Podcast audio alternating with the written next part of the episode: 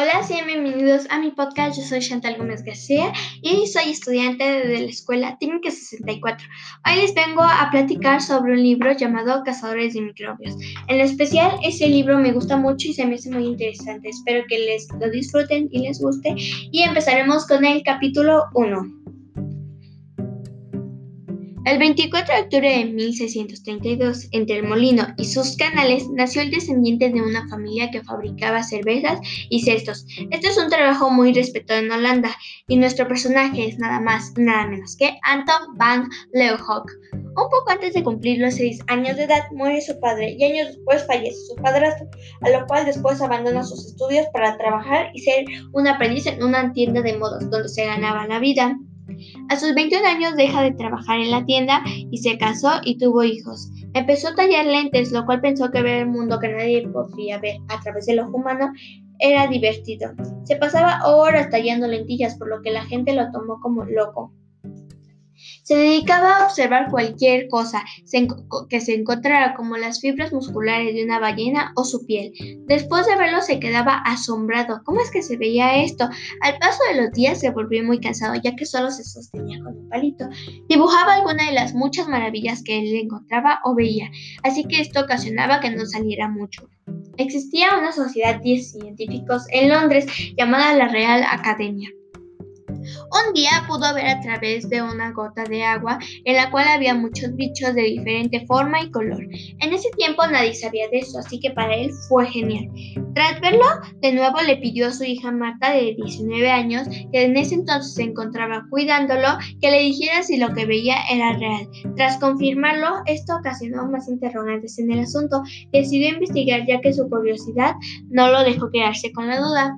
Colocó un vaso en el en el techo para que cuando lloviera se pudiera llenar de agua, pero le cayó lodo y eso y por eso había pequeños microorganismos vivos ahí. Después colocó un plato muy bonito y azul de porcelana en un cajón para para que el agua no se suciara y descubrió que el agua sucia no venía del cielo, así que con los pasos de los días empezaron a salir bichos y microorganismos. Entonces decidió investigar en agua de distintos lugares, por ejemplo, de su pozo, de los canales o del tejado. Poco después empezó a buscar en más lugares esos bichitos que para él eran increíbles.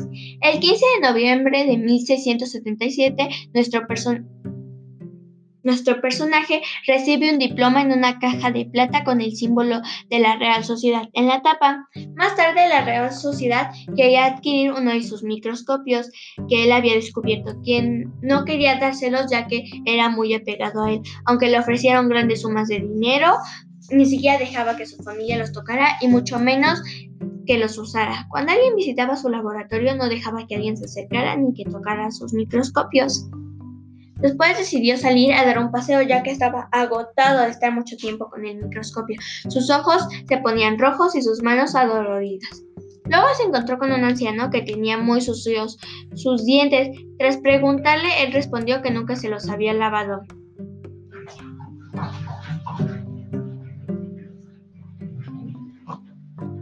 Vio demasiados, así que se decidió comunicarse con la Real Academia. Pasaban los años y se dedicaba de nuevo a su tienda, se dedicaba a limpiar y alguna que otras veces a observar microorganismos.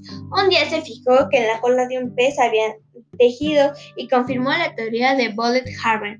También descubrió los espermatozoides humanos y de algunos animales, los globos rojos y, muchas cosas más. En esa época su nombre era muy famoso en Europa. Hasta la misma reina de Inglaterra viajó hacia donde estaba solo para ver sus microscopios. A sus 80 años podía seguir usando sus microscopios gracias a una muy buena salud que tenía. Al ver los glóbulos de sangre que se se dio cuenta que al beber alcohol se volvía espeso y por lo tanto le escribió a la Real Sociedad. Decidió que beber mucho café eh, ayudaba cuando tenía temperatura ocasionada por el, el alcohol que bebía. Más tarde, tras volver a ver un líquido que se alojaba tras sus dientes, notó que ya no había microorganismos, por lo que asustado por su descubrimiento, ya que iba a ser tachado como falso. Tomó un poco de sus muelas y al investigar que calentar el sarro esos animales murieran. Se percató que el café caliente los había eliminado. También descubrió que los microorganismos eran capaces de matar a más grandes.